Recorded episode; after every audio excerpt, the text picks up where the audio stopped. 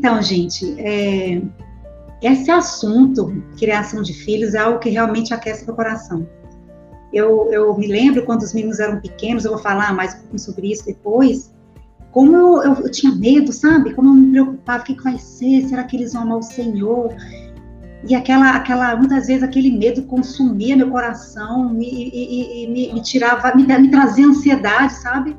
E como que é importante a gente descansar no Senhor, sabendo que não é na força do nosso braço, sabendo que não, não é por merecimento nosso, mas é pura graça do Senhor. E quando eu vejo assim mulheres nove horas da noite juntas buscando aprender sobre criação de filhos, é algo que me alegra muito, porque o que a gente vê por aí é algo totalmente contrário ao que a palavra de Deus diz. Psicólogo diz uma coisa, terapeuta diz outra, e revistas de criação de filhos diz outra, e cada um quer dar uma opinião, ou colega de trabalho, ou amiga, cada um dá uma, dá uma opinião, tem um parecer, mas nós, como mulheres cristãs, nós temos um guia infalível. Nós temos um manual infalível que é inesgotável, que trata, gente, de todas as questões da nossa vida.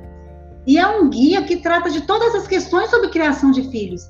A Bíblia é suficiente, a gente não precisa procurar em nenhum outro lugar.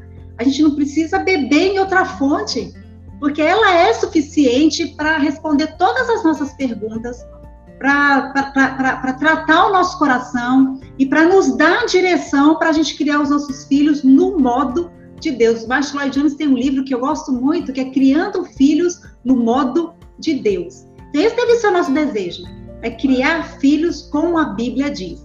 E antes da gente começar, eu queria ler um texto que eu amo, que eu acho que deve estar na nossa mente, que deve ser a nossa, nosso texto de cabeceira, que é o chamar do povo de Deus ali em Deuteronômio 6. Deuteronômio 6 é um texto muito conhecido por todas nós. E ele diz o seguinte: Ouve ao Israel, o Senhor nosso Deus. Peraí, que eu estou perdida. Ouve ao Israel, o Senhor nosso Deus é o único Senhor. Amarás, pois, o Senhor teu Deus de todo o teu coração, de toda a tua alma e de toda a tua força essas palavras que hoje te ordeno estarão no teu coração. Tu as inculcarás a teus filhos, e delas falarás assentado em tua casa, e andando pelo caminho, e ao deitar-te, e ao levantar-te. Também as atarás como sinal na tua mão, e te serão por frontal entre os olhos, e as escreverás nos umbrais de tua casa e nas tuas portas. Todo o tempo, gente, todo o tempo nós temos que usar a palavra do Senhor para criar os nossos filhos. E o livro que, que vocês escolheram, Pastoreando o Coração da Criança, o livro do Ted Tripp, esse livro é maravilhoso. Eu li há muitos anos e quando eu fui preparar o estudo, eu li mais uma vez algumas partes, que eu, eu tenho mania de ler grifando, né? E aí eu fui naquela, na minha, na, no meu resumozinho, e realmente é um livro que me ajudou muito, que me abençoou muito. Eu tenho certeza que vocês vão ser muito edificadas ao longo desse tempo estudando esse livro. E aí o Ted Tripp, ele começa a, a, a fala dele, ele começa a, a, minha proposta aqui é fazer essa abertura e falar da introdução, o que, que ele propõe no livro, qual é a ideia dele, qual é o objetivo do Ted Tripp nesse livro, né? Então ele fala no início do livro, na introdução, é, sobre o que, que a gente vê hoje na nossa sociedade, o que, que a gente vê hoje no mundo. O que, que é mais grita? O que, o que, o que é tão gritando? O que, que salta aos nossos olhos hoje? A gente se depara cada dia mais com crianças de 10, 12 anos ou até mesmo mais novas, totalmente independentes. Independentes no sentido que elas acham que são independentes, né? Independentes no sentido de fazerem o que elas querem e de não se submeterem à autoridade. Crianças que não se submetem aos pais, nem aos professores, não se submetem aos pais, muito menos aos professores, nem, nem a liderança da igreja, muitas crianças cristãs, filhas de cristãos, de pais crentes, não se submetem à liderança da igreja, aos professores da escola dominical, aos mais velhos. E são crianças que fazem o que bem entendem e que acham que podem fazer o que quiserem, que sabem tudo da vida. Isso eu falo de crianças de 10, 12 anos e muitas vezes até mais novas, né? E aí o Ted Tribb fala uma coisa interessante, que na verdade são crianças que já saíram de casa. Elas estão em casa fisicamente, mas elas não, elas não estão sob a autoridade dos pais. elas não consideram os pais como uma autoridade ou como um referencial, como um modelo. E isso é muito comum, gente, isso é muito gritante na nossa cultura. E os pais, eles já não sabem mais o que fazer com seus filhos. Muitas vezes os pais chegam na escola, tem uma amiga que é diretora de escola, e ela me conta muito de, de, da, da, da, educação infantil, pré-escolar até maternal, jardim, os menores, né? E tem uma amiga que é diretora da escola geral também, da, da de, de, toda a escola, tem ensino médio, que elas me falam muito, é que cada dia mais tem pais ali batendo na porta dela, desesperados, pedindo ajuda para a escola. Me ajuda, que eu faço? Eles não querem fazer tarefa, eles não querem obedecer, eles não respeitam limites, não, não, eles não têm autoridade sobre filhos. E aí por, e por aí vai. E o que a gente vê são pais perdidos, eles não sabem o que fazer. E hoje, cada vez mais também, a gente vê muitas pessoas têm filhos, mas que não querem agir efetivamente como pais, não querem investir na vida dos filhos tempo, presença. E elas terceirizam, pessoas que terceirizam o cuidado dos filhos, terceirizam a educação dos filhos, e muitas vezes por algo que é passageiro. Às vezes, é a, a, a, a desculpa de fazerem isso é para dar uma vida melhor para os filhos. Já ouviram isso? Ah, não, eu trabalho o dia inteiro, trabalho 10 horas por dia, porque eu quero dar uma vida melhor para os meus filhos. E o que, que é essa vida melhor? Eu quero dar uma viagem melhor, eu quero ir para hotéis melhores. Então, a, a, desculpa dessas pessoas é que elas estão fazendo isso em prol dos filhos. Que elas estão fazendo isso pelos filhos, se sacrificando, trabalhando exaustivamente pelos filhos, mas os filhos não estão pedindo isso. Na verdade, a criança, a gente sabe que ela tanto faz ela estar tá no hotel cinco estrelas, ou ela está no hotelzinho simples, ou até mesmo em casa com a família dela reunida ao redor da mesa. O que a criança deseja é presença, é amor, é pai e mãe. E aí a gente vê muito por aí, a gente até nas redes sociais, assim, com algumas pessoas médicos, é, é, mães médicas bem-sucedidas, aí às vezes solta um postzinho e fala assim, ah, fazendo isso por você, e bota lá o filho, né? Estou fazendo isso por você. E eu me lembro um dia que a gente estava ali em Porto de Galinhas, numa praia, aí tinha, a gente estava num, num, num, lugar da em frente ao Nanai. Aí tinha uma família ali embaixo, numa, numa, numa, numa, numa sombrinha normal, naquela, naquela barraquinha normal, sabe, sem estrutura nenhuma, estava ali, fez uma festinha de aniversário para a filha ali, para a criança, e tinha outras famílias lá em cima, no Nanai, naquela estrutura toda, naquele resort todo. Eu refletindo com minha filha Carol, minha filha mais velha, eu falei, olha, para criança, não faz diferença se ela está ali naquele hotel ou se ela está aqui nessa, nessa, nessa barraca aqui na praia. Para ela não faz diferença.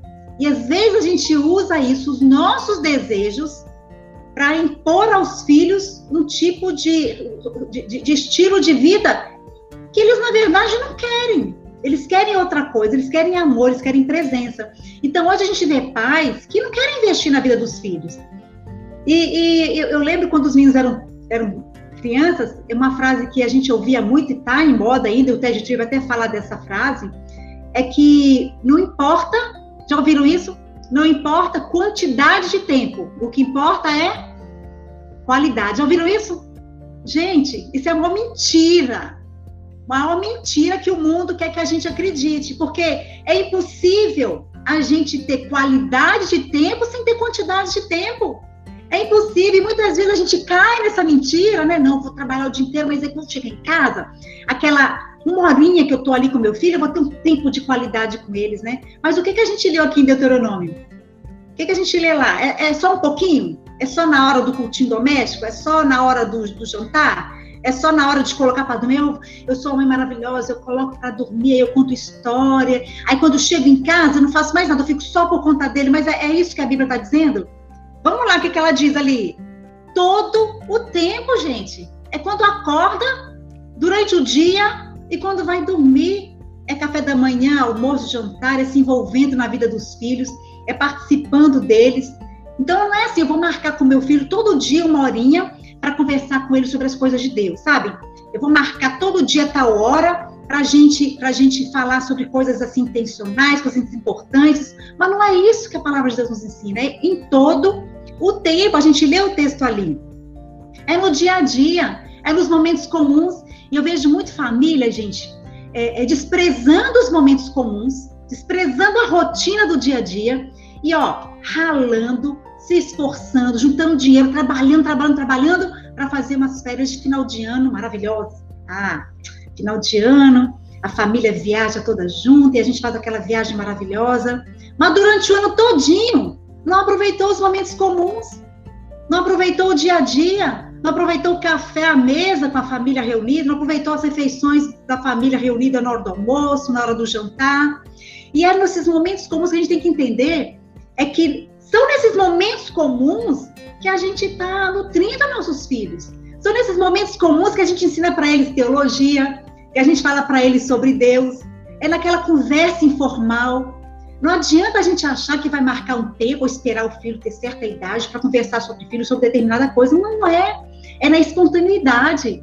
É na espontaneidade que a gente traz ali para aquele momento, para aquela circunstância, algo intencional, e ali a gente coloca ali, ó, a palavra de Deus, e ali a gente inculca ali o amor a Deus. Isso a gente faz dia a dia, na rotina mesmo, sabe?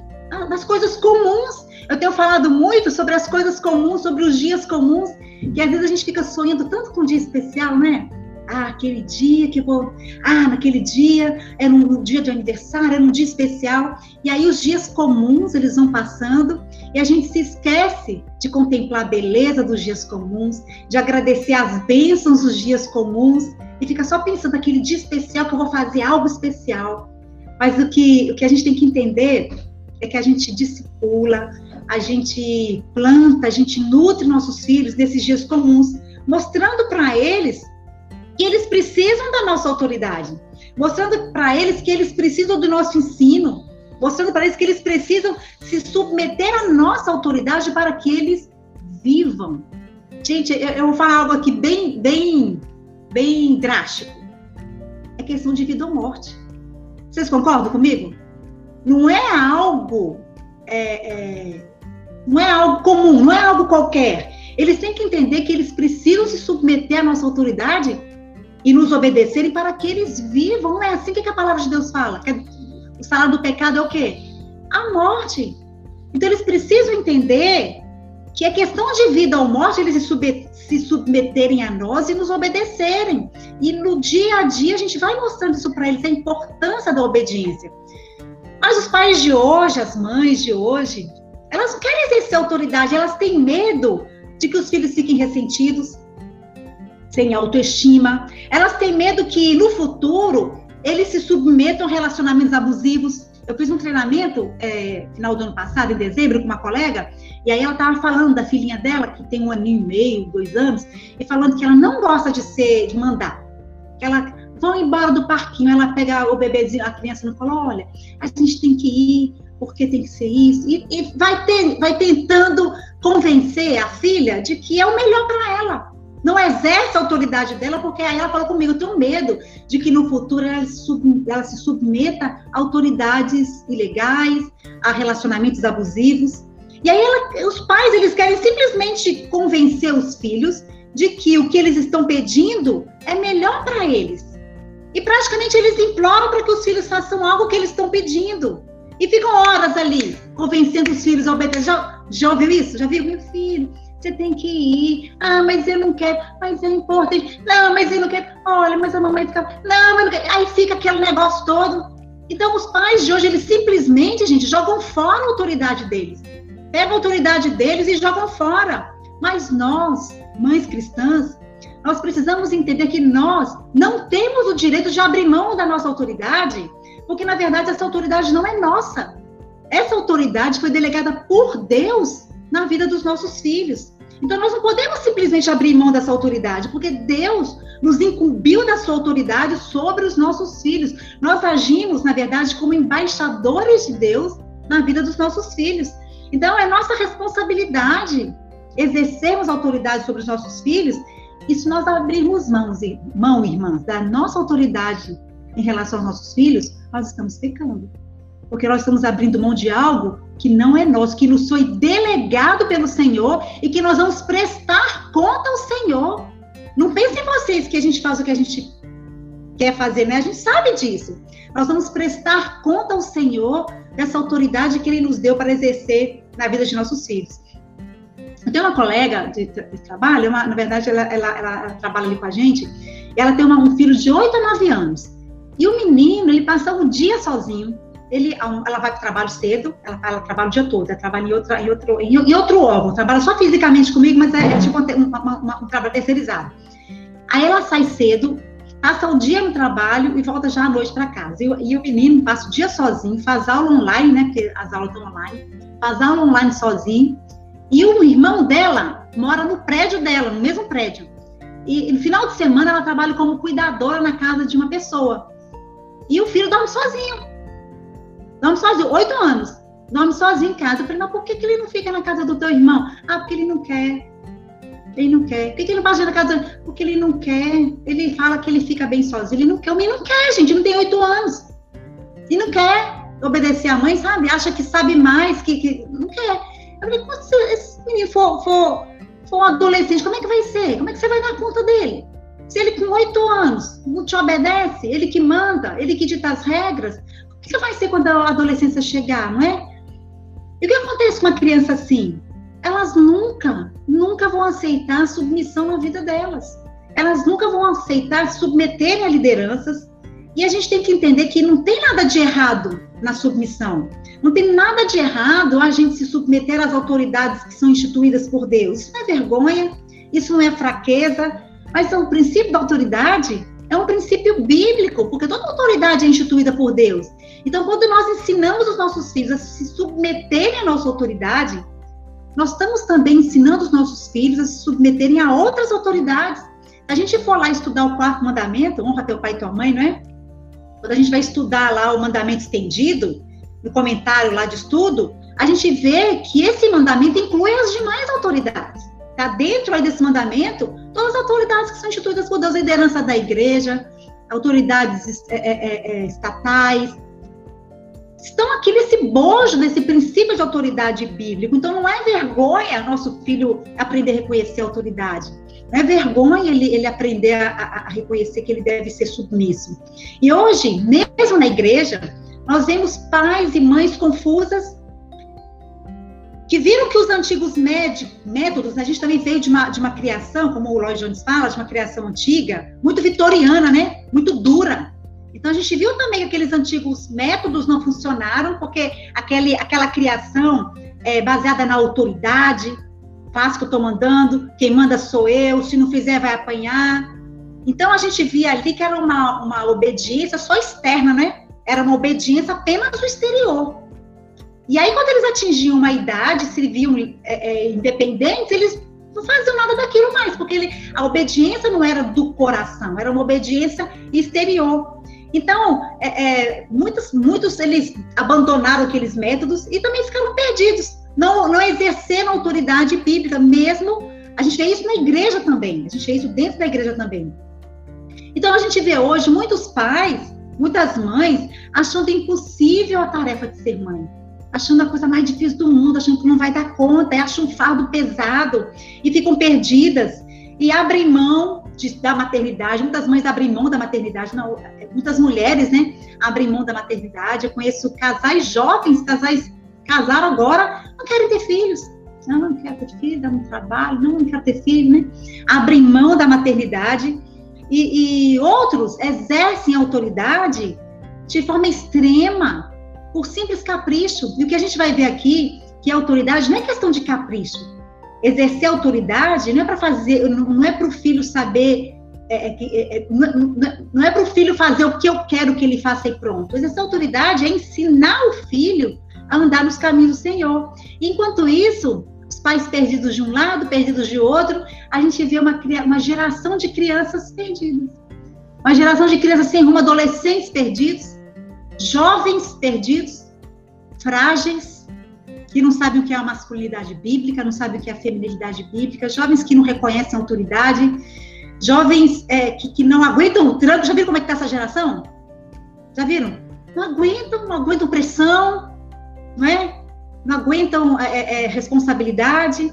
E muitos estão perdendo seus filhos, mesmo pequenos, na infância e já vivem atemorizados, morrendo de medo quando a adolescência chegar. Ai, como vai ser na adolescência? Como é que eu vou lidar com a adolescência? E a adolescência parece aquele bicho de sete cabeças, né?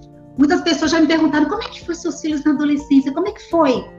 Aí eu, gente, na verdade, eu não teve uma coisa assim gritante, não foi nada demais, isso aí passou. Tá lá 18, 21 anos, não teve uma coisa, ah, sabe? Não, a adolescência chegou e a gente aprende a tratar a adolescência, a encarar a adolescência não como um problema social, não como, como uma questão hormonal, mas a gente aprende a tratar os problemas da adolescência como pecado.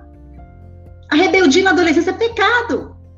Não tem outro nome, não é porque o hormônio está isso, não é porque está perdido, não é porque a desobediência na adolescência, a rebeldia na adolescência é pecado. E da mesma forma que a gente conversa com a criança, né, claro que com outra linguagem, a gente vai mostrar para o adolescente que ele está pecando quando ele está querendo fazer a vontade dele, quando ele está querendo se autoafirmar, quando ele não está querendo se submeter à autoridade dos seus pais, quando ele está com o coração rebelde em relação aos seus pais, eles têm que entender que é pecado. A rebeldia continua sendo rebeldia. Então, o que o Ted Tripp propõe nesse livro é nos dar esperança. É nos dar esperança de que nós podemos criar os nossos filhos com métodos santos, mesmo em pleno século XXI, quando tudo aponta em outra direção. Mesmo em pleno século XXI, quando a gente vê que tudo está indo para o outro caminho, a gente pode criar os nossos filhos com métodos santos. É claro que a gente vai parecer um, um alienígena. Muitas vezes o pessoal do meu trabalho me acha uma alienígena. Quando eu caio na bobeira de comentar alguma coisa assim, sabe? Eu nem comento mais nada. Que absurdo! Como é que você fala isso?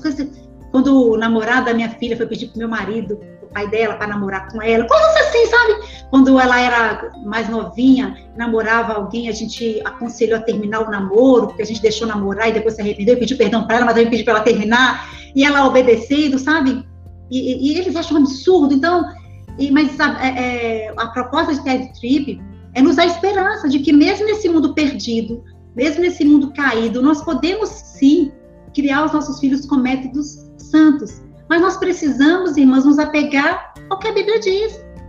Ela é o único guia seguro. A Bíblia nos mostra exatamente o que fazer a respeito das nossas relações familiares, pais, filhos, a vida em família, os valores, a disciplina. Tudo que nós precisamos encontrar, nós encontramos aqui na revelação de Deus. Por que, que a gente insiste, às vezes, em procurar em outro lugar? Por que, que a gente insiste, às vezes, em procurar conselhos com psicólogos, com terapeutas, se nós temos tudo o que nós precisamos nas Sagradas Escrituras?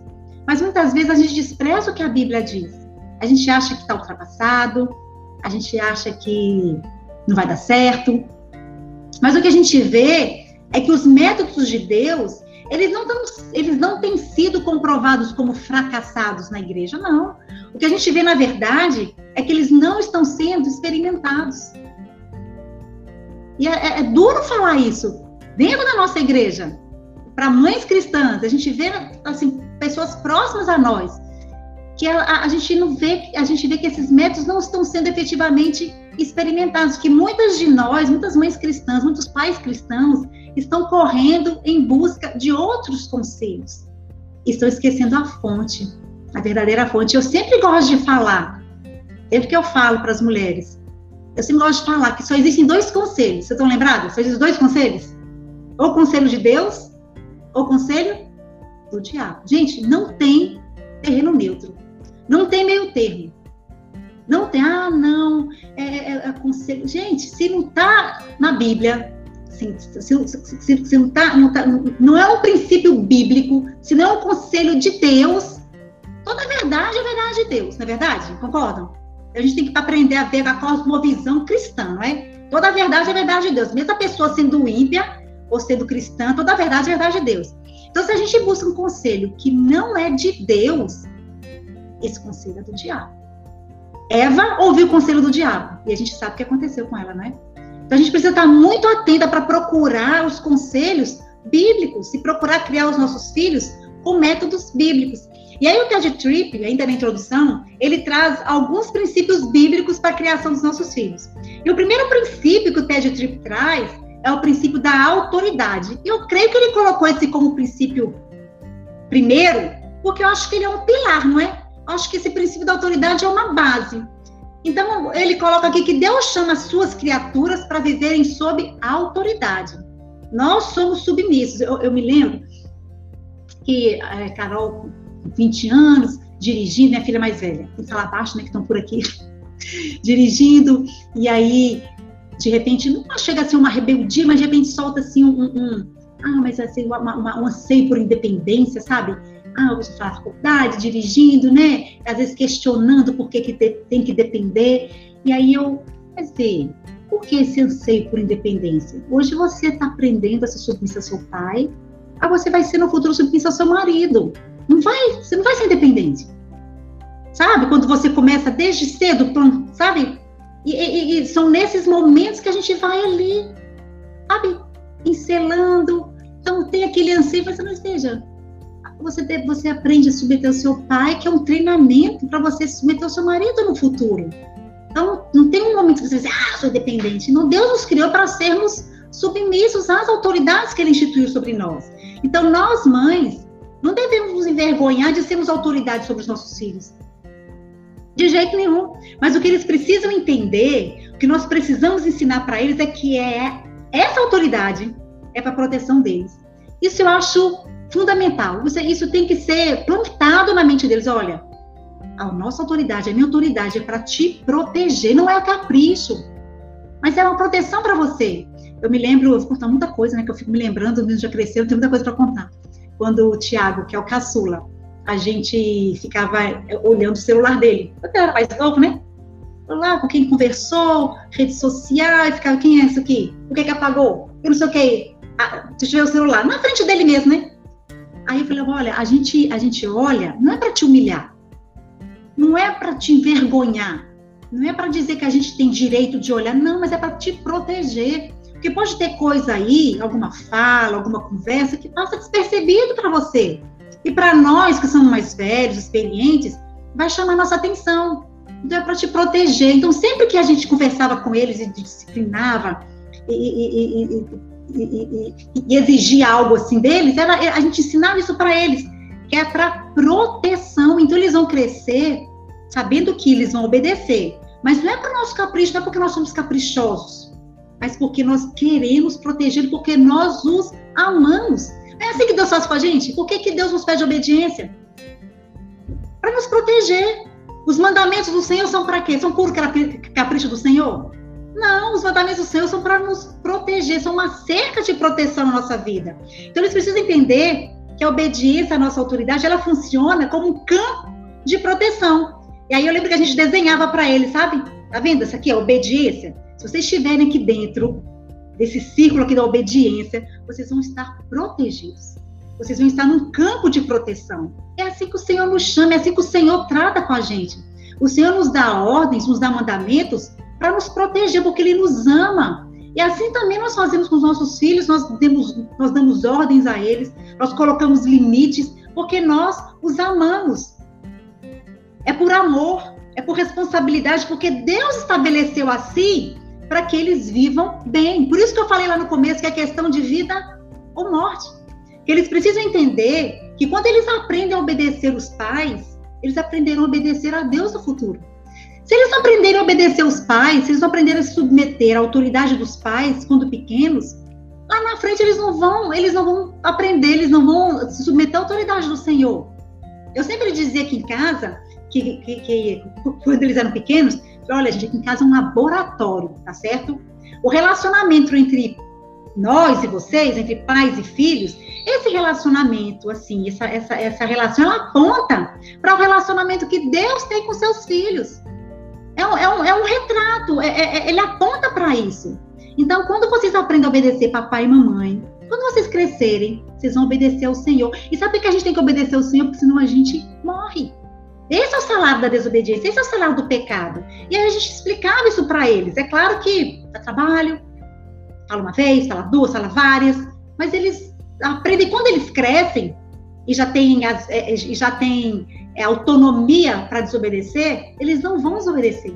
Porque eles aprenderam que obedecer é bom para eles. Que eles sabem muitas vezes aqui grande já eles falam, nossa, ainda bem que você me falou aquilo, né, mãe? Nossa, ainda bem que você pediu para eu terminar, ainda bem que você, sabe? Eles reconhecem que aquela obediência deles gerou fruto de vida para eles. Que eles aprenderam dessa forma. E quando nós falamos em autoridade, não estou dizendo uma autoridade severa, uma autoridade caprichosa que obriga os filhos a nos servirem, a fazer a nossa vontade como se nós fôssemos os donos da verdade. Mas é uma autoridade gentil, é uma autoridade que serve. Lembrando que os nossos filhos, irmãs, eles não são nossos, não é verdade?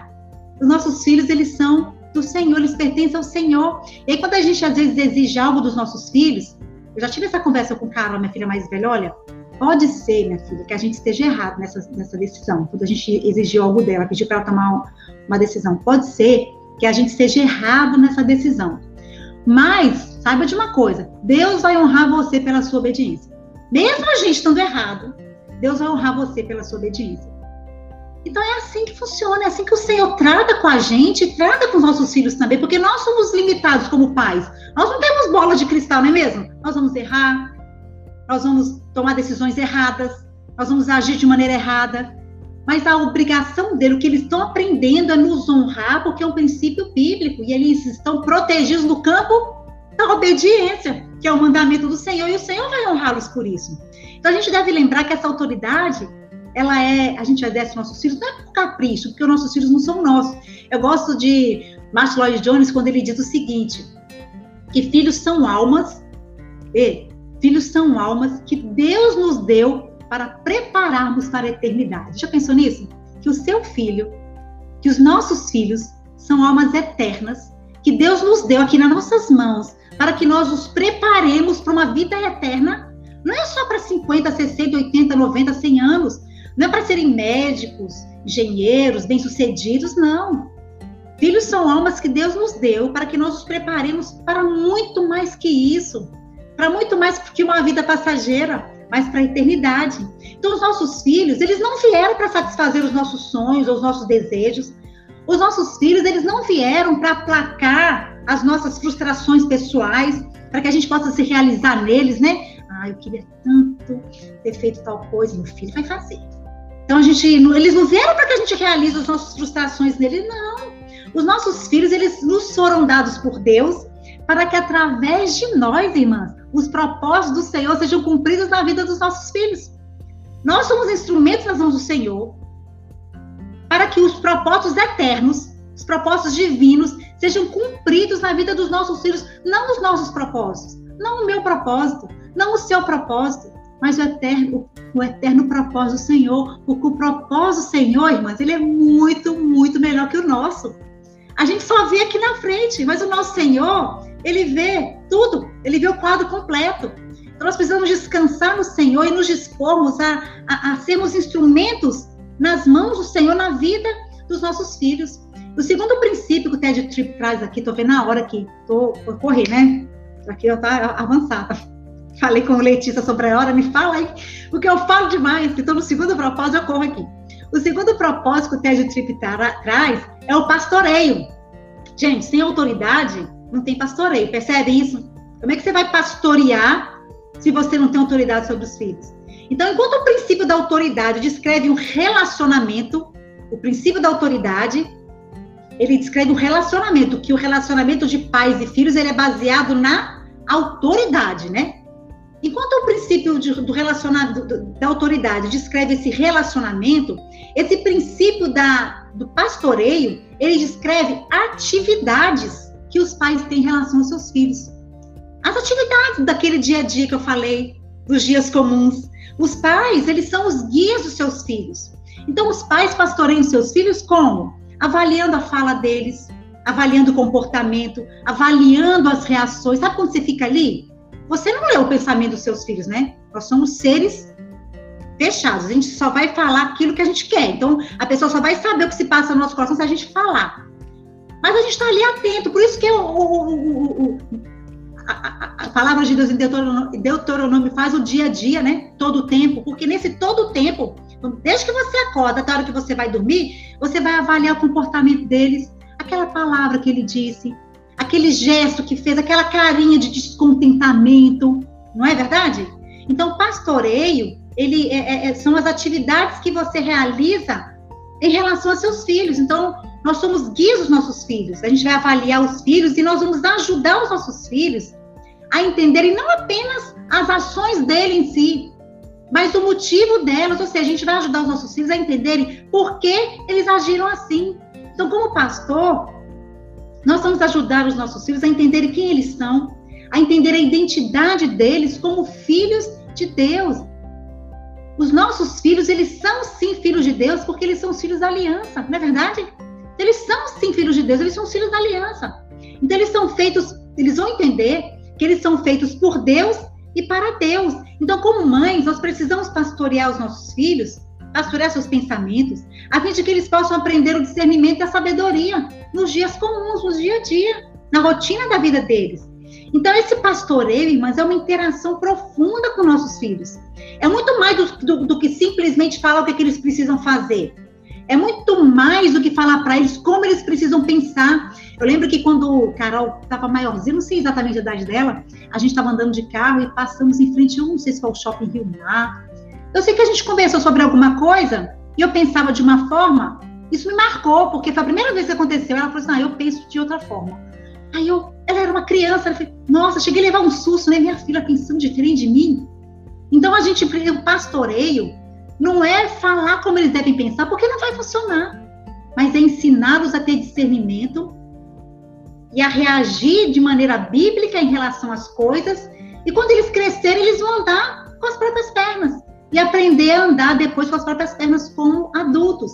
Pastorear, investir na vida dos nossos filhos, é gastar tempo com eles, é manter um diálogo, gente. Não é só a gente que fala com eles, por isso que essa interação é manter um diálogo constante com eles, ouvindo, observando as reações, pastoreando seus pensamentos, falando, expondo para eles o significado e o propósito da vida. Ensinar aos nossos filhos qual é a verdadeira identidade deles. Vocês lembram de Moisés? Moisés, a gente sabe a história de Moisés. O que, que marca aí na história de Moisés? Que lá na frente ele sabia qual era a sua verdadeira identidade. Então, pastorear os nossos filhos é ensinar a eles qual é a verdadeira identidade de vocês são filhos de Deus, vocês são filhos da aliança, por isso que vocês devem agir diferente, por isso que vocês devem fazer dessa forma, por isso que vocês devem desejar coisas diferentes. Porque quando eles crescerem, eles podem passar por qualquer situação, eles podem ser pressionados, mas eles vão saber quem eles são. Eles vão saber que eles são filhos de Deus.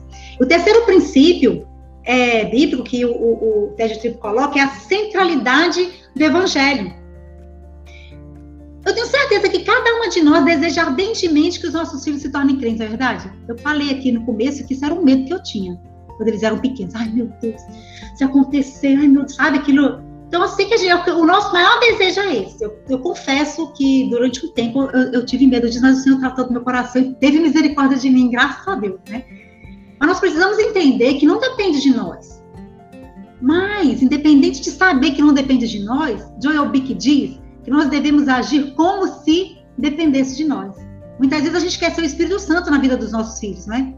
A gente deve entender que não depende de nós, mas agir como se a salvação dos nossos filhos dependesse de nós. Quando eu falo agir dessa forma, é na diligência, é no esmero, é no pastoreio, é no cuidado, é, é, é, é em todos aquilo que tiver a nosso alcance, a gente, a gente agir como se a salvação deles dependesse de nós. O evangelho é o poder de Deus para a salvação dos nossos filhos, não nós, mas o evangelho. Por isso que o nosso dever como mães, qual é, gente? Pregar o evangelho para os nossos filhos o tempo todo. Olha a oportunidade que a gente tem de fazer discípulos dentro da nossa casa. A gente tem o dia todo para pregar o evangelho para os nossos filhos. E eu lembro quando o, o, Tiago era pequeno, ele fazia alguma coisa e eu ia lá reclamar ou, ou, ou, ou discipular, aí eu pegava a Bíblia e ele falava assim para mim: Você vai pregar, mãe? Você vai pregar? Eu falei: Vou, meu filho, vou pregar. E não estou falando só pregar em palavra ali da sermão, não pregar o tempo todo, sua oportunidade, a sua Bíblia, palavra. Sabe, o tempo todo, você, ó, é, é, é, é, inculcar é isso, gente. Inculcar isso. Então, é, é esse princípio que o Ted te traz, essa centralidade do evangelho, o foco, irmãs. O foco central na criação dos nossos filhos é o quê? É o evangelho. Não é, ah, se preparar para o Enem, ah, se preparar para você ser alguém na vida. Ah, vou se preparar para você ser um doutor famoso, você tem independência financeira. Maravilhoso isso acontecer, não é verdade? Mas muito, muito, muito, mil vezes melhor que isso, eles serem servos do Senhor.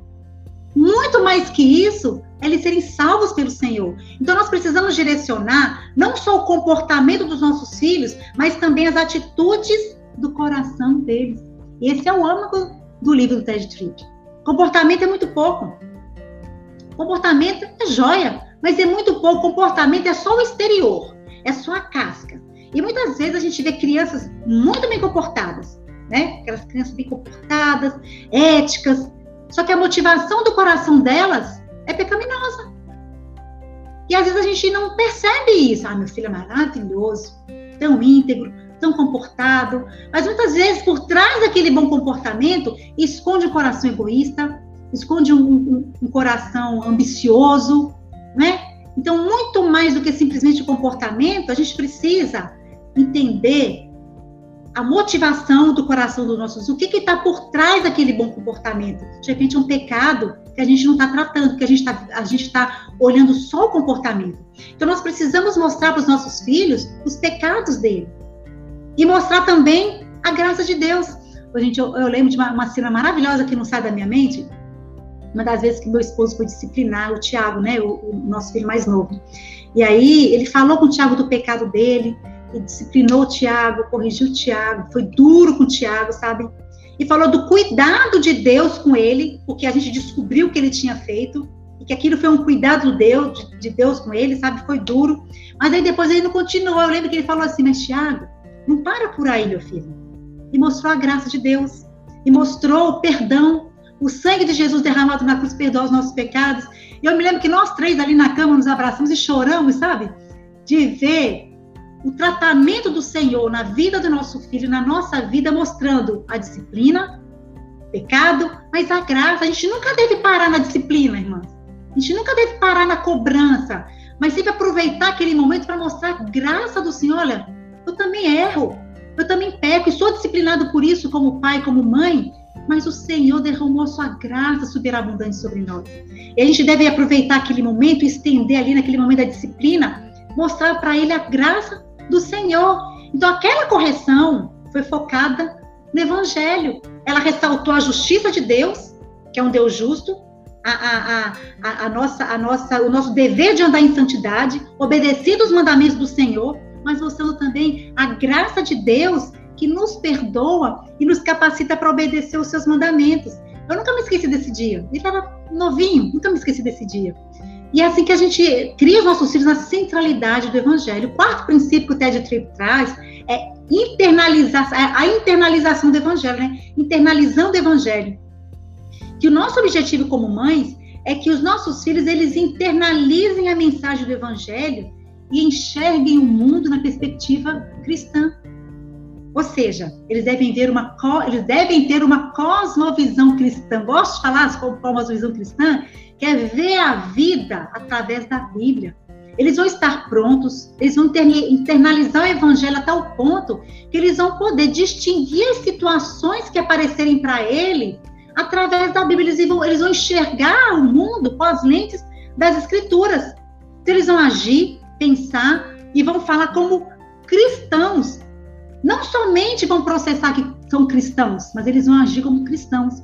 Hoje meus filhos são maiores. Outro dia, conversando com o Tiago, eu falei assim: olha, eu vou falando com você como um crente. Como é bom você poder conversar assim. Você está corrigindo, você está você tá, é, é, admoestando, vai estar admoestando um cristão. Vou falar com você como um cristão.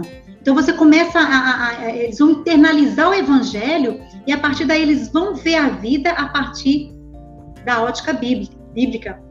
Os nossos filhos, em algum momento, gente, mais cedo ou mais tarde, eles vão ser confrontados com esse evangelho que a gente pregou para eles desde pequenininhos, que eles aprenderam a vida toda, ou eles vão ser transformados por ele, viverão por ele e abraçarão essa verdade de forma gritante, ou vão abraçar essa, essa verdade contida no evangelho, ou eles vão lançar fora. Não é nossa economia. A gente sabe que, a economia, que, que isso é obra do Espírito Santo. Mas vai chegar um dia que eles vão ser confrontados com essa verdade. Não vai? Essa verdade é que a gente está plantando dia a dia com eles. A gente está ensinando todo dia. Vai chegar um dia que eles não vão ser só filhos da aliança, entende? Eles vão ser filhos de Deus. Eles vão responder por eles próprios. Eles vão professar a própria fé deles. E aí, tudo aquilo que a gente plantou vai estar ali no coração deles. E nós, mães, nós temos o privilégio, essa oportunidade maravilhosa de ajudar o nosso filho adolescente a buscar todas as respostas às suas perguntas de fé. E acreditem, são muitas perguntas. São muitos questionamentos. E nós, como pais, eu ainda falo para vocês, eu não sei quem tem filho adolescente aqui, tem alguém que tem filho adolescente aqui? Filho que vai entrar na faculdade? Oi? Tem? Pois é. Gente, se preparem. Se preparem. Invistam em bons livros. Invistam, não deixem os filhos de vocês serem captados pelas ideologias seculares. Não deixem. Porque isso é, é, é, é um perigo. E, e, a gente sabe que tem uma luta, uma luta pela mente dos nossos filhos, não é verdade? Vou abrir um parênteses aqui para dizer que a gente vive uma guerra, não é uma guerra sangrenta, não é uma guerra de, de, de, de, de, de armas físicas, mas é uma guerra pela mente dos nossos filhos. É uma batalha. A verdadeira batalha é essa.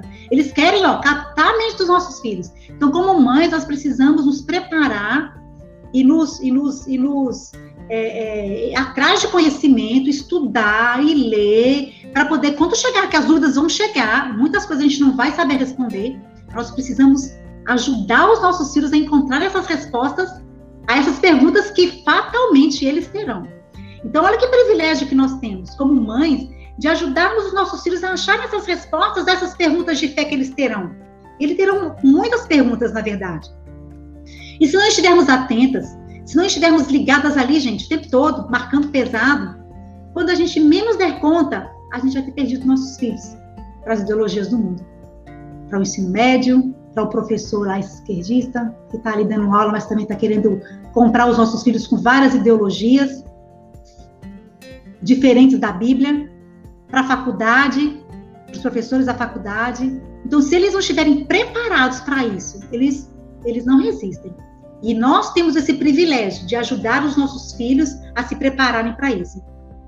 Outro dia lá na igreja, veio uma mãe falar comigo, triste, sabe, chorosa, porque estava aos prantos. O filho de 20 anos dela, ela veio falar para mim, Priscila, o fulaninho de uma hora para outra deixou de ir para a igreja. E aquilo chocou a mãe, ela ficou assim, arrasada. O fulano não quer mais ir para a igreja, ele, ele decidiu que não vai mais para a igreja. E ela ficou desolada. E aí eu perguntei para ela, mas olha, o que, que, mudou na vida dele? Os amigos mudaram? Ele está com novas amizades? Emprego? Faculdade? O que, que mudou? O que, que mudou na vida dele? Ela disse, não, não mudou nada. Não mudou o comportamento dele, são os mesmos amigos, a mesma rotina, ele só parou de ir à igreja. E aí, quando eu voltei para casa, eu fiquei pensando em que momento essa mãe perdeu o relacionamento com esse filho, sabe? Em que momento ela deixou de enxergar o que estava no coração desse filho? Porque não é de uma hora para outra, vocês percebem, gente? Não é de uma hora para outra ela decidindo ir para a igreja, não. É aos poucos. Então, em que momento que ela perdeu, perdeu o, o, o, o, diálogo, né? Que perdeu a, o relacionamento com esse filho? Vocês percebem a oportunidade rica que a gente tem de, de pastorear o nosso filho, de acompanhar o nosso filho nesse dia a dia? Tiago, quando era mais novo, ele vivia dizendo que queria fazer o high school nos Estados Unidos, o ensino médio, né? Ele jogava bola bem, sabe? Era excelente jogador de futebol. Aí ficava mandando é, vídeo para os treinadores da, da, das escolas lá dos Estados Unidos, no ensino médio. E ele até conseguiu uma escola lá que ia, ia receber para ele jogar pela escola. E ficava animado. Eu falei, aí a gente conversou com ele, né? Eu falei, ó, oh, meu filho, é, ainda tá cedo você sair de casa. Você tá muito novo ainda. Você tá muito verdinho ainda. Vai chegar o momento certo de você sair, quando você tiver mais maduro, quando você tiver mais, mais, né, mais velho. Mas ainda, a gente tem muito que te ensinar. A gente tem muito, você ainda tem muito para aprender com papai e mamãe. Tem muito que aprender com a gente. Ele entendeu, apesar de querer muito, ele entendeu e ele aceitou isso de maneira voluntária. A gente sabe que os nossos filhos nunca estarão prontos para sair de casa, nunca. Porque nós também não somos prontos ainda, né? A gente não está pronta ainda, né? A gente está sempre aprendendo. Mas a gente precisa aproveitar cada minuto que a gente tem com eles para discipular, para admoestar, para ensiná-los para que eles sejam moldados, lapidados e tenham maturidade para enfrentar o mundo aí fora. E muita gente diz que isso é criar filho em bolha, que um dia eles vão sair e que aí eles vão ter que enfrentar a vida. Mas não é isso que é o nosso propósito, não é isso. A ideia da gente, que a gente tem que ter em mente, é que nós só podemos expor os nossos filhos a situações quando eles estejam preparados. Nós não podemos nunca expor os nossos filhos a situações sem que eles estejam preparados. Eles vão ser expostos, sim, a situações difíceis, a confrontos, mas até lá eles já estarão preparados. Isso é inevitável que eles sejam expostos a isso. Então, nós precisamos prepará-los com o evangelho para essas situações. E por último, o TED Trip coloca o, o princípio da mutualidade. É quando a gente pode conversar com os nossos filhos, não, não apenas como pai, mãe e filha, mãe e filho, mas como irmãos em Cristo. A mutualidade do povo de Deus, a mutualidade da igreja, quando ele troca experiências com a gente, quando ele chega perto da gente e fala: Olha, eu estou aprendendo assim do Senhor, eu estou lendo esse livro da Bíblia.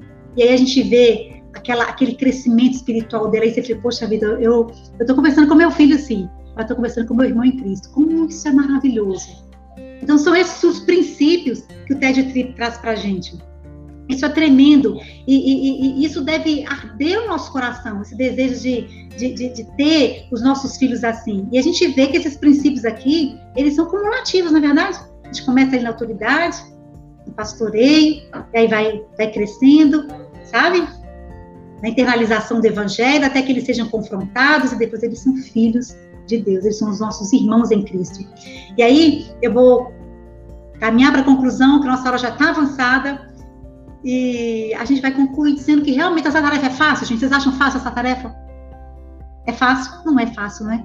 Não é fácil. E o desafio é grande. É muito desafiador, é muito grande, é muito pesada realmente a tarefa, é muito difícil. Mas o que eu quero deixar para vocês aqui, esse finalzinho, essa conclusão, é que a gente nunca pode se esquecer da graça. Nós nunca podemos esquecer da graça do Senhor. E Deus jamais nos incumbe de uma tarefa sem nos oferecer exatamente o que nós precisamos para executar essa tarefa. Deus nunca nos envia sem nos acompanhar. Deus nunca nos envia sem ir conosco. Lembra o que, que Moisés falou? Se o Senhor não for comigo, eu nem vou. Não é verdade? Deus nunca nos envia ir com a gente, Ele sempre está conosco. Agostinho dizia uma coisa que eu gosto muito, ele fala assim, Deus dá aquilo que ordena. Ou seja, Deus ordena, mas ele dá aquilo que a gente precisa para cumprir os seus mandamentos. E Deus nunca vai nos pedir algo sem que ele mesmo nos capacite a fazer. Gente, isso é graça. É difícil, é desafiador, o mundo é hostil, o mundo é mal, tá de mal a pior. A gente pensar o que, que vai ser desse mundo daqui a cinco anos já chega a dar um desânimo.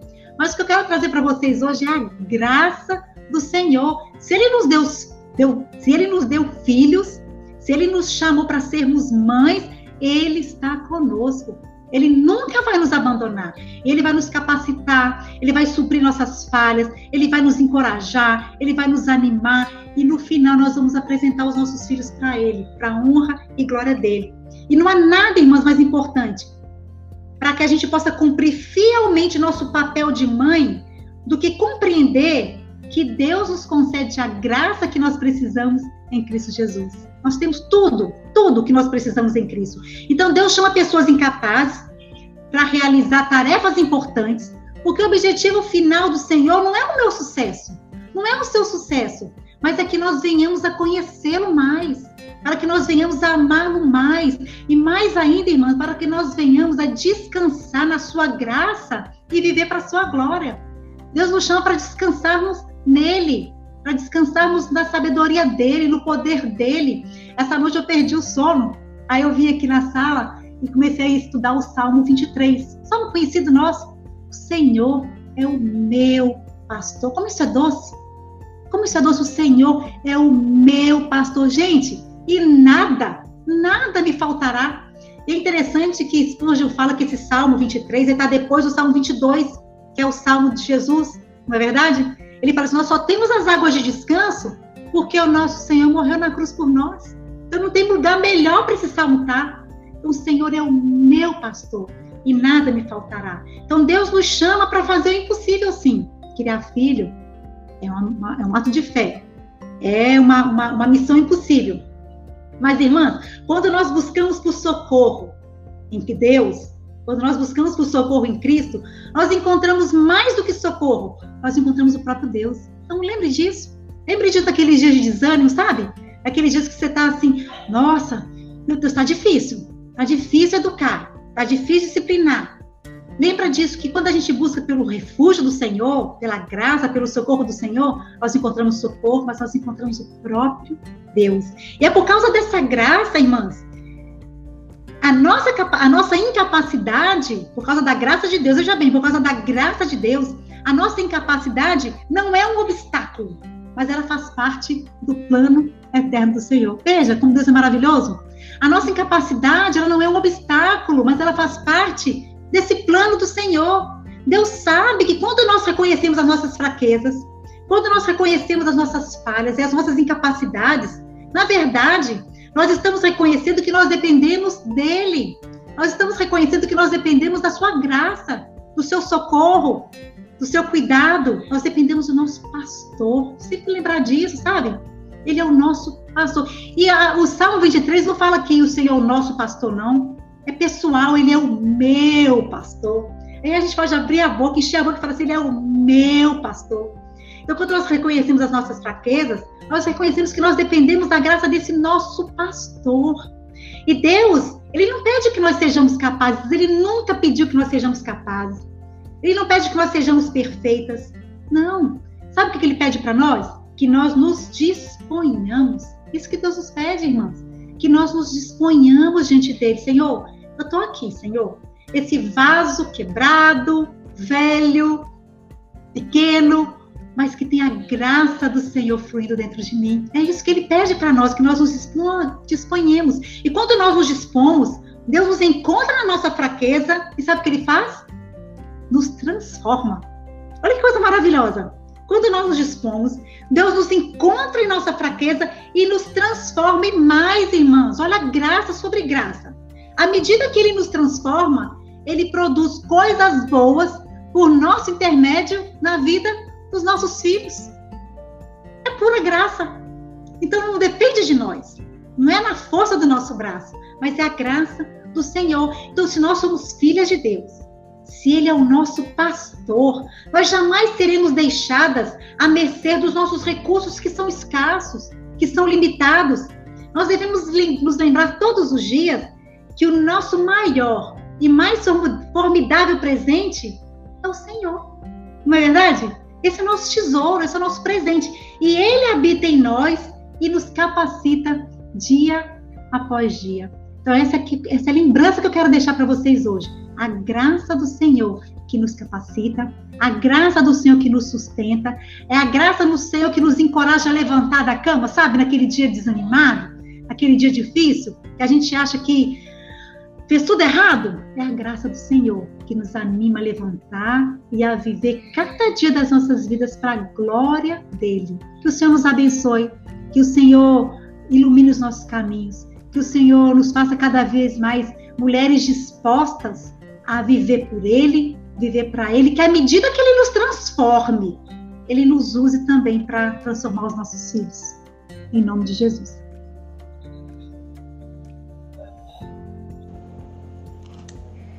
Amém, Priscila. Que, que palavra maravilhosa, né? Eu acredito que todas nós fomos extremamente edificadas nessa noite. É, o Senhor falou poderosamente ao meu coração através da sua vida. Acredito que é, na vida das nossas irmãs também, né? Nosso desejo é que possamos ser mães que possamos nutrir no coração dos nossos filhos o verdadeiro e genuíno Evangelho, que não é pela nossa força, mas é através da graça dele que vai estar nos sustentando nessa tarefa tão preciosa, né? Que é a maternidade. Amém. Muito, muito obrigada mais uma vez pela Amém. sua disposição. Eu sei que a hora está um pouquinho avançada, mas eu gostaria de saber se alguma irmã tem alguma dúvida para tirar com Priscila ela se dispôs, né, a gente ter esse momento rápido. Podem, podem, podem, podem ficar tranquilas, eu tenho tempo sobra aqui. Eu tô, meus meninos já estão tudo grande. Vocês que estão ainda com os meninos pequenos, né? Fiquem à vontade, irmãs. À vontade. Podem perguntar. Eu sempre falo muito, sabe, Letícia? Aí eu acho que eu, eu não deixo o povo perguntar, eu falo demais, né? Falei pra você. Ai, mas foi muito bom, meu Deus, muito bom. Ai, sim. Podia passar a noite falando. Ô, Glória. Qualquer dia a gente faz uma vigília. Quando eu for aí em Campina Grande, eu falo bastante. Ó, reserve duas horas aí, gente. em breve, se Deus quiser. Eu acho que a gente tem uma pergunta aqui. Deixa eu é. ver aqui nas mensagens. Sim. Michele perguntou: Eu gostaria que pudesse explicar melhor como pastorear. Michele, pastorear é você não simplesmente se preocupar com comportamento, é você ir além de um simples comportamento e através de uma observação, através de uma leitura do que, do que o filho diz, de como ele pensa, você conseguir desnudar o seu coração, entende? Você conseguir fazer com que seu filho reconheça o que é que está no seu coração. Por que, que você agiu assim? O quê? O que, que tem no seu coração? Inveja do seu irmão? Por que, que você está pegando o brinquedo dele? Por quê? O que, que a Bíblia diz? Você está querendo ser melhor do que ele? Você está querendo é, é, ter mais atenção que ele, que, que, que é, é, descobrir o que está na raiz do coração dele, sabe? Porque a gente sabe que os, as nossas ações elas são motivadas pelo nosso coração, não é? Então o princípio é esse. Nós agimos pelo que está dentro do nosso coração, não é? A gente sabe disso. É o nosso coração que é a, é a raiz do nosso comportamento. Então, a gente pastorear o nosso filho é fazer ele entender o que está no seu coração, reconhecer que aquela atitude dele é pecaminosa. Por isso que eu falei que muitas vezes ele se comporta bem, ele me obedeceu. Aí obedeceu, mas ele me obedeceu para ganhar uma recompensa. E aí a motivação é certa? A motivação não é certa. Então, muitas vezes, se a gente não pastorear, se a gente se preocupar só com o comportamento, eu lembro que quando eu fiz um curso de aconselhamento bíblico no Seminário Presbiteriano do Norte, os meninos ainda eram não tão pequenos, mas ainda eram crianças. E eu me lembro que naquela época foi um choque para mim, porque a minha preocupação sempre, desde que eles eram pequenos, era com a ética, era com o comportamento. Fica quieto, tô mandando, obedece, sabe? E o pastoreio eu aprendi lá sobre coração, né? Que é o nosso, que a gente deve tratar o nosso coração, que é o nosso coração que é a raiz de todas as coisas. E aí eu aprendi que não, não é, o comportamento é muito pouco. Uma criança educada é lindo, né? É lindo, mas às vezes é um educadinho que é um tirano. É um tirano, tá ali comportadinho, tô aqui sentadinho, mas por dentro eu tô te odiando que você me mandou sentar, entendeu? Eu tô sentada porque eu sou fraco, sou pequeno ainda mas por dentro eu estou em pé. Já ouviram? Eu estou sentado, mas por dentro eu estou em pé. Então, pastoreio é você conseguir com a sua. Com, por isso que eu falei que é um diálogo pastoreio. Não é só você falar, senta, obedece. Não é. É você explicar para ele por que, que você tem essa autoridade. É de Deus. Que você tá. Eu falava muito com os meninos assim: olha, filho tem pai e mãe porque Deus estabeleceu assim, porque não dá conta de se guiar sozinho. Precisa de pai e mãe.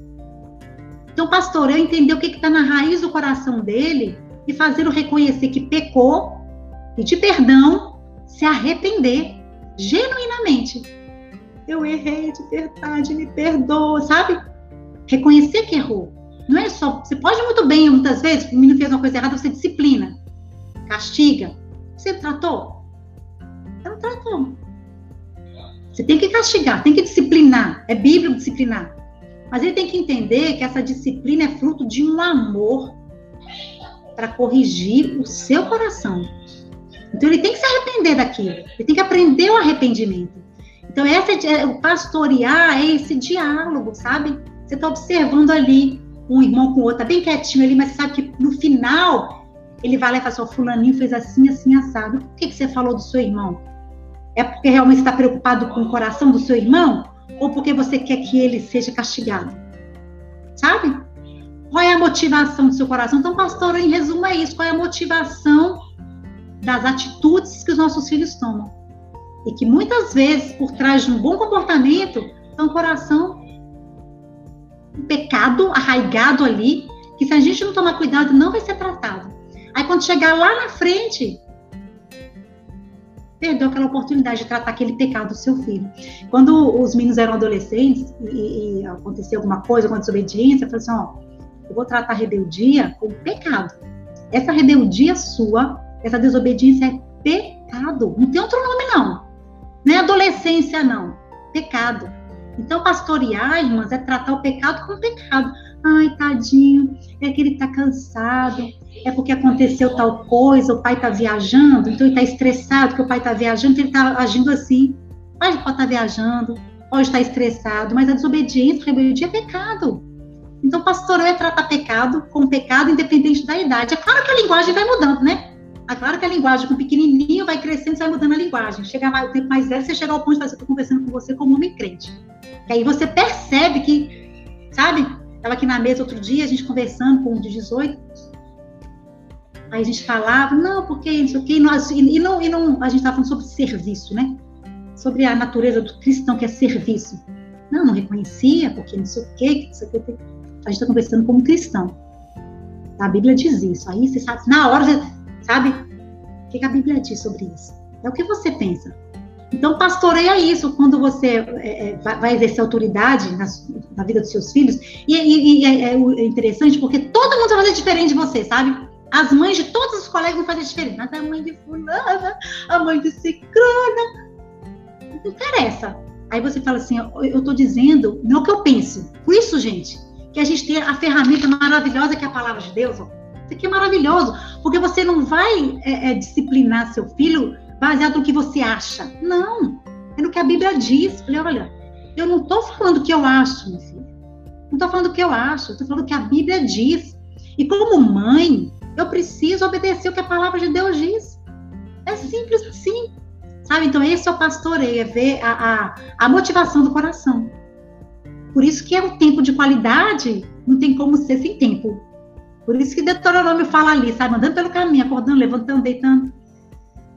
E é buscar oportunidades para estar com eles, né? Tá ali no quarto, ó, oh, vem pra cá ficar com a gente. A gente sempre fez assim, sabe? Por que, que tá aí no quarto sozinho? Vem pra cá. Vamos conversar aqui, chamar para junto, que chega uma idade, né? Que vai querendo ficar mais afastado. Aí, vem pra cá. Chega junto. Então a gente almoça todo dia junto. A gente toma café todo dia junto. Carol tem 21, Thiago 18, vê? Almoça todo dia junto, toma café todo dia junto, lancha junto. Tava aqui, eu tava aqui falando com vocês, estavam os três na cozinha, lanchando ali. Pai, Carol e Thiago.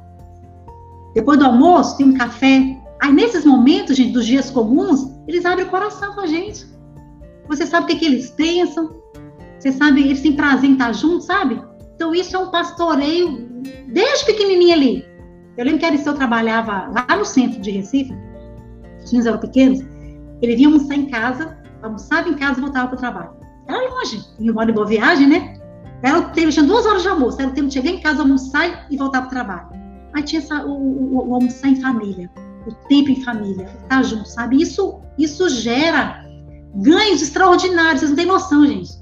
Como essas relações são importantes no dia a dia. E ali naquele almoço, ah, comenta alguma coisa da escola, que aí você, aí você, opa, pastoreia ali, trata ali, traz a Bíblia ali, sabe? E pastorear isso, é ver a motivação do coração, isso mesmo. E tratar, né? Ver a motivação do coração e tratar, porque o bom pastor, ele não cuida da ovelha, às vezes ele não disciplina, lembra lá? Pastor disciplina, né? Quebra a perninha da ovelha, não é verdade? Então, pastoreio é isso, tratar o coração, ver a motivação e tratar com a disciplina e trazer o filho ao verdadeiro arrependimento. Não parar no comportamento. A gente muitas vezes quer parar no comportamento, sabe? Não parar no comportamento e além. É igual um iceberg, né? A gente olhar para o iceberg, ele vê só o que está ali em cima, não é verdade? Mas lá no fundo tem aquela raiz enorme ali. Assim é o coração da gente. Eu fui clara? Deu para entender? Mais claro do que isso, impossível. É, é muito interessante como é no ordinário, né? No comum, comum. que o pastoreio está ali inserido, né? No dia a dia, no lar. E é como você disse, é nutrir tempo de qualidade sempre, né? É ter essa disposição. Sempre. E, e, e, e, procurar esse tempo, sabe? Procurar esse tempo e, propor, proporcionar esses momentos, né? Eu, eu, espero Carol chegar da faculdade, até hoje eu espero ela chegar da faculdade para lanchar. é, faço uma mesinha, vamos aqui tomar um lanchinho, chama ali no pau, hoje mesmo a gente vai comer uma banana, que é uma hora de lanche à tarde, tal, 18, fala no oh, vamos comer uma bananinha junto, aí vamos lá para a cozinha, sabe? Buscar oportunidade, isso, isso depende da gente como mãe, né? Cavar, sabe, oportunidades, proporcionar momentos para naquele momento ali, o que aparecer ali, você aí você já, já, já leva aquela conversa de uma forma intencional, mas na rotina não é marcar uma hora, sabe? Aquele momento do dia a dia, na brincadeira, aconteceu tal coisa, ali você vai, vai plantando a sementinha do evangelho, né? Que deve ser a centralidade na criação dos nossos filhos. Amém, Priscila. É... Vamos aproveitar o momento. Mais alguém tem alguma pergunta?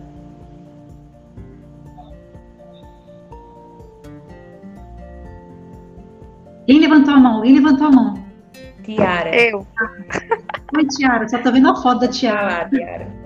Fala, querida. Oi, boa noite. Eu não sei se, assim, teria muito a ver, mas vou aproveitar a sua experiência. Eu tenho certeza que vai ser muito enriquecedor.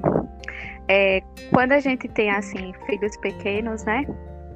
A gente sabe que a nossa rotina no nosso dia a dia já é levantando já na correria, já até a hora de dormir, né? E eu creio que nós, como mães, devemos ter é, sempre um tempo com o Senhor, é, para que a gente possa alcançar o coração dos nossos filhos, a gente tem que ser conhecedora da palavra de Deus, né? Uhum. E eu queria que tu contasse um pouquinho é, da tua experiência quando você tinha eles pequenininhos, como era que você fazia seus devocionais, assim, de uma forma bem prática, assim, uhum. é, suas estratégias é, para compartilhar com a gente, assim, como era que você fazia com eles. Tiara, eu tive meu momento, né? Tenho meu momento só e tinha um momento com eles também, fazia devocional com eles, né? E, e, buscava assim o tempo todo. É, por exemplo, estava ali guardando roupa, eu lembro direitinho, estava guardando roupa deles, e cada vez que eu pegava uma peça de roupa deles, eu orava por eles, sabe? Dobrando a roupa, orando por eles, né? Então, muitas vezes a gente se cobra muito, ter muitos momentos assim de leitura da Bíblia, não sei quanto tempo, sabe? Mas a gente sabe que o nosso trabalho em casa, nosso trabalho cuidando da nossa família, a gente está cultuando o Senhor, a gente está glorificando o Senhor. Claro que a gente precisa nutrir nosso espírito, claro que a gente precisa do relacionamento com o Senhor pessoal, individual, senão a gente enfraquece, não é? Mas assim, eu sempre acordava mais cedo que ele, eu sempre gostei de, sempre gostei de acordar cedo. Então eu, eu, eu, eu tinha esses momentos mais cedo livres, assim, né, sozinha. Né? Então, então eu fazia assim, nada, nada assim a, a absurdo, sabe? Vou tirar duas horas e vou ficar duas horas sozinha, sabe? Não, era, era inserida ali na, na rotina, no dia a dia, e, e fazendo cultinho com eles, orando com eles, lendo a Bíblia com eles, e sempre trazendo para o momento. Eu, eu, é tão engraçado que eu tenho uma, uma amiga lá da igreja, que a gente estava uma vez numa reunião, que ela falou assim: Priscila, quando ela vai falar sobre uma maçã, ela fala assim, porque Paulo era tão, era tão assim gritante, como eu tudo trazia a palavra, a Priscila vai falar de uma maçã, ela fala assim, porque Paulo falou tal coisa, sabe? Então eu procurava trazer a Bíblia. Eu procurava a Bíblia o tempo todo ali. E é uma coisa natural, porque se você lê a Bíblia, se você vive a Bíblia, se você ama a Bíblia, você vai falar da Bíblia, né? Ela vai disciplinar os filhos dela, ela pega a Bíblia. Eu falei, você quer que eu pegue o quê para disciplinar os meninos? Eu pego a Bíblia mesmo, né? Então, são essas, essas coisas que a gente vai, vai fazendo. Eu tenho o nosso momento com o Senhor, aí é, ouvi sermão, ouvia muito sermão. O tempo que eu estava fazendo comida, fazendo as coisas, ok? O tempo que, eu, que eles não estavam por perto, ouvindo sermão, sabe? Eu estava mexendo as então ali ouvindo sermão, ouvindo a, a, audiolivros, né? Então era mais ou menos assim. Tinha os meus momentos, e a gente tem que lembrar que tudo que a gente faz é para a glória do Senhor, né? que a gente faz é para a glória do Senhor. A gente nunca deve dividir, sabe? Estou servindo ao Senhor aqui na igreja. Muita gente tem essa, essa, essa, essa, essa ansiedade, essa agonia, né? Ah, eu preciso de tempo para servir ao Senhor. Se você às vezes pensa assim, às vezes a sua, a sua, a sua visão de servir ao Senhor está errada. A gente serve ao Senhor com a nossa maternidade, serve ao Senhor com a nossa feminilidade. Por isso que eu falo que todo a, a nossa casa ela deve ser um reflexo do lar celestial, né? Quando a gente faz da nossa casa um ambiente acolhedor, você faz uma comidinha. Quando o seu filho deseja chegar em casa depois de um dia cansativo do da escola, ou o seu marido deseja chegar em casa depois de um dia cansativo do trabalho, e você tá. Por isso que Paulo fala lá que, que as mulheres devem ser boas, Tito, né? Que as mulheres devem ser boas donas de casa, no meio de tantas atribuições, boas donas de casa, né? Ele fala lá. Porque quando você está cuidando da sua casa, fazendo da sua casa esse ambiente acolhedor, a sua casa é um vislumbre da casa do Pai. A nossa casa é um vislumbre do lar celestial onde eles têm acolhimento, onde eles têm aconchego, onde eles gostam de estar, onde eles se sentem protegidos, onde eles são amparados. Então, tudo na nossa vida, por isso que é a cosmovisão. A gente não pode dividir a nossa vida em santo e profano. De Deus, não é de Deus. A igreja, fora da igreja. Toda a nossa vida, ela é para a glória de Deus.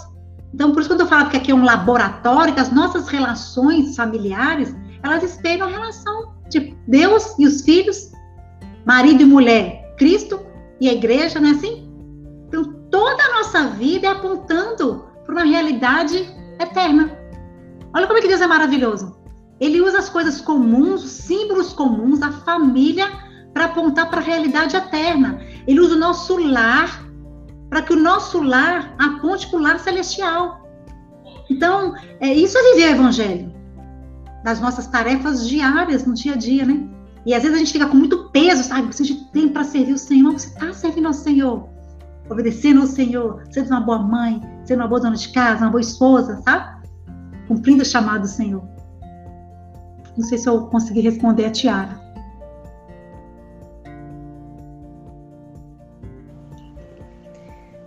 É verdade. É, é muito engraçado. Quando a gente tem filho, né? O filho é novinho, eu mesmo me cobrava muito de ter aquele tempo que eu tinha antes, de passar uma hora ali. E eu, e eu comecei a meio que definhar na minha fé, porque eu queria ter aquele mesmo momento de antes, eu não conseguia. E não foi culpa do meu filho, né? É porque a gente, tem uma, a gente deve ter uma compreensão que, como você disse, tudo que a gente faz em nosso lar, a gente faz ali em adoração ao Senhor. Adoração ao Senhor, exatamente. E aí a gente vai meditando no momento que está lavando um, é. um, prato, na hora que está passando uma roupa, escuta um sermão. É um hábito que eu aprendi depois que eu virei mãe, foi ouvir podcast direto. É muito bom, né? Aqui, ouvindo um sermão, ouvindo alguma palavra, é, coloco um louvor e eu acredito que o Senhor vai falando conosco. Você vai orando por eles, vai intercedendo por eles, abençoando os filhos. Imagina, gente, a, a, a mãe com um bebê recém-nascido que não dorme acorda a noite toda. Imagina essa família começando, Deus, não estou conseguindo ter uma hora orando ao Senhor. Meu Deus, sabe? Então, a nossa vida, ela é de ciclos, né? Ora, os filhos precisam mais da nossa presença física, eles vão crescendo, são outras demandas, outras necessidades. Claro que precisamos ler a Bíblia, precisamos orar, claro. Mas a gente não vai conseguir manter. Hoje eu tenho muito mais tempo livre do que eu tinha quando eles eram pequenos. Hoje eles, eles não demandam de mim cuidados físicos, né? Não demandam de mim. Eles, Carol já dirige, não precisa nem levar mais, porque a gente vai se sentindo, né? ai meu Deus. Antigamente era eu, para tudo quanto é canto, agora ela dirige. Tiago já vai tirar a carteira. Então eu já tenho mais tempo livre, sabe? Mas eu não posso, é, é, a gente não pode se exigir, né? A, é, com criança pequena, toda a rotina física cansativa que isso traz ah, não vou acordar de madrugada, vou fazer uma vigília, vou acordar 5 horas da manhã, mas você foi dormir, nem dormiu direito, porque o menino acordou tantas vezes por dia, sabe? Então, Deus, Ele quer muito mais do que sacrifício, não é verdade? Lembra lá? Melhor obedecer do que sacrificar, né? Então, é uma vida de obediência, é uma vida que a gente cumpre o nosso papel para a glória do Senhor, naquilo que a gente tem para fazer, né? A gente vai se alimentando de migalhas, né? Durante o dia. É, vai se alimentando ali, o Senhor vai sustentando, vai lendo, sabe? Vai, vai ouvindo um, um sermão. Você não precisa ler cinco capítulos da Bíblia. Leia um. Essa noite eu fui tão abençoada, gente, com o Salmo 23, vocês não têm noção. Eu aqui na minha sala, vim pra cá, sabe que eu conheço tanto. Eu chorava. Outro dia eu perdi o sono, aí falei, vou meditar no, no Salmo é, Leve dos Olhos para o Monte, 27, 22, 20, eu esqueci, esqueci. Qual? Esqueci, fugiu. Eu sou a cabeça ruim. Sabe que eu conhecia de qual é salteado? 121. 120, eu levo os olhos para longe de onde me viram socorro. Aí eu fui meditando esse salmo assim, aqui na minha sala, foi um salmo. E às vezes a gente fica lá lendo meia hora da Bíblia. Ah, eu li meia hora da Bíblia. Mas o Senhor realmente falou com você ali? Então, muitas vezes você lê um capítulo, não é? Lê um capítulo, medita naquilo que leu, lê uma perícope, sabe? Medita naquilo que leu, memoriza um versículo ali, tenta meditar naquele versículo. Gente, é Joe Bick fala que é melhor a gente meditar em um sermão, quando ele fala sobre a meditação. É melhor a gente meditar em um sermão do que ouvir mil sermões.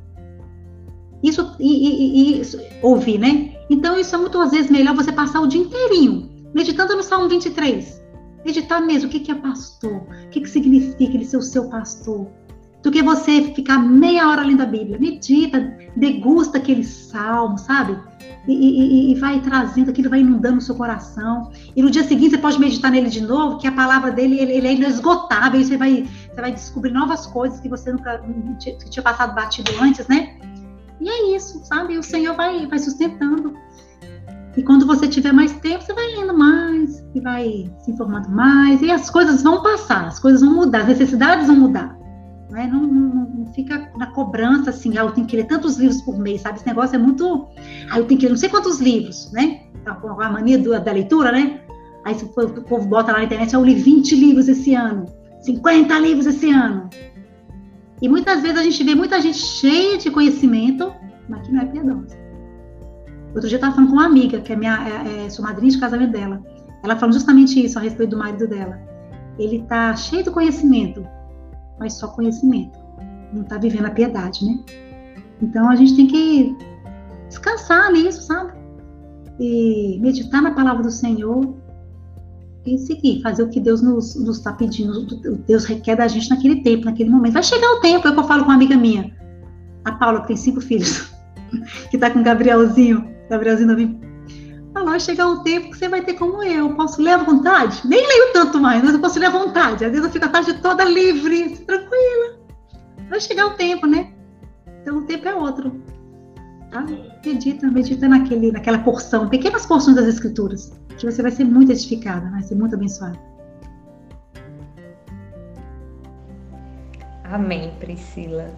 É, agradeço demais a sua disposição. Devido à hora, não vamos ter mais perguntas, mas eu tenho certeza que se você procurar a Priscila lá no Instagram, ela vai falar com você. Fala, pode me procurar.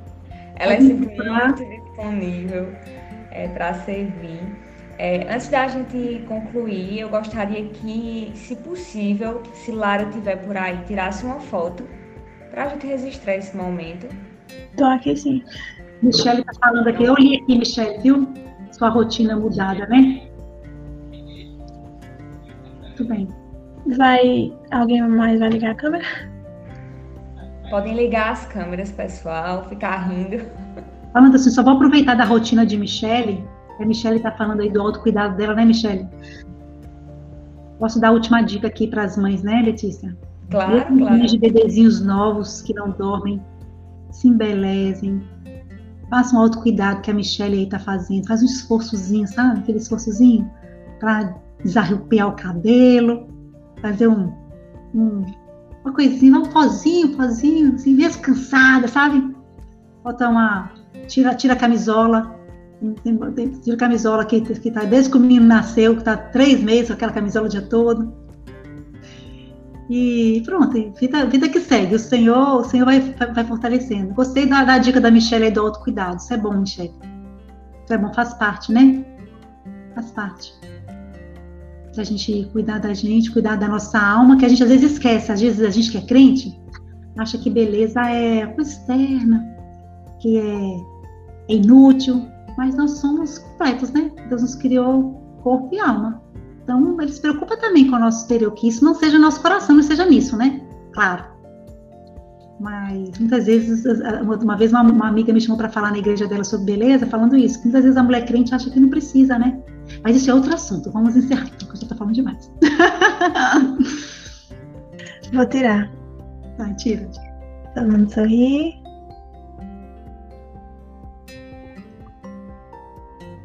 Oi. Oi. Foi? Sim. Depois me manda ali. É...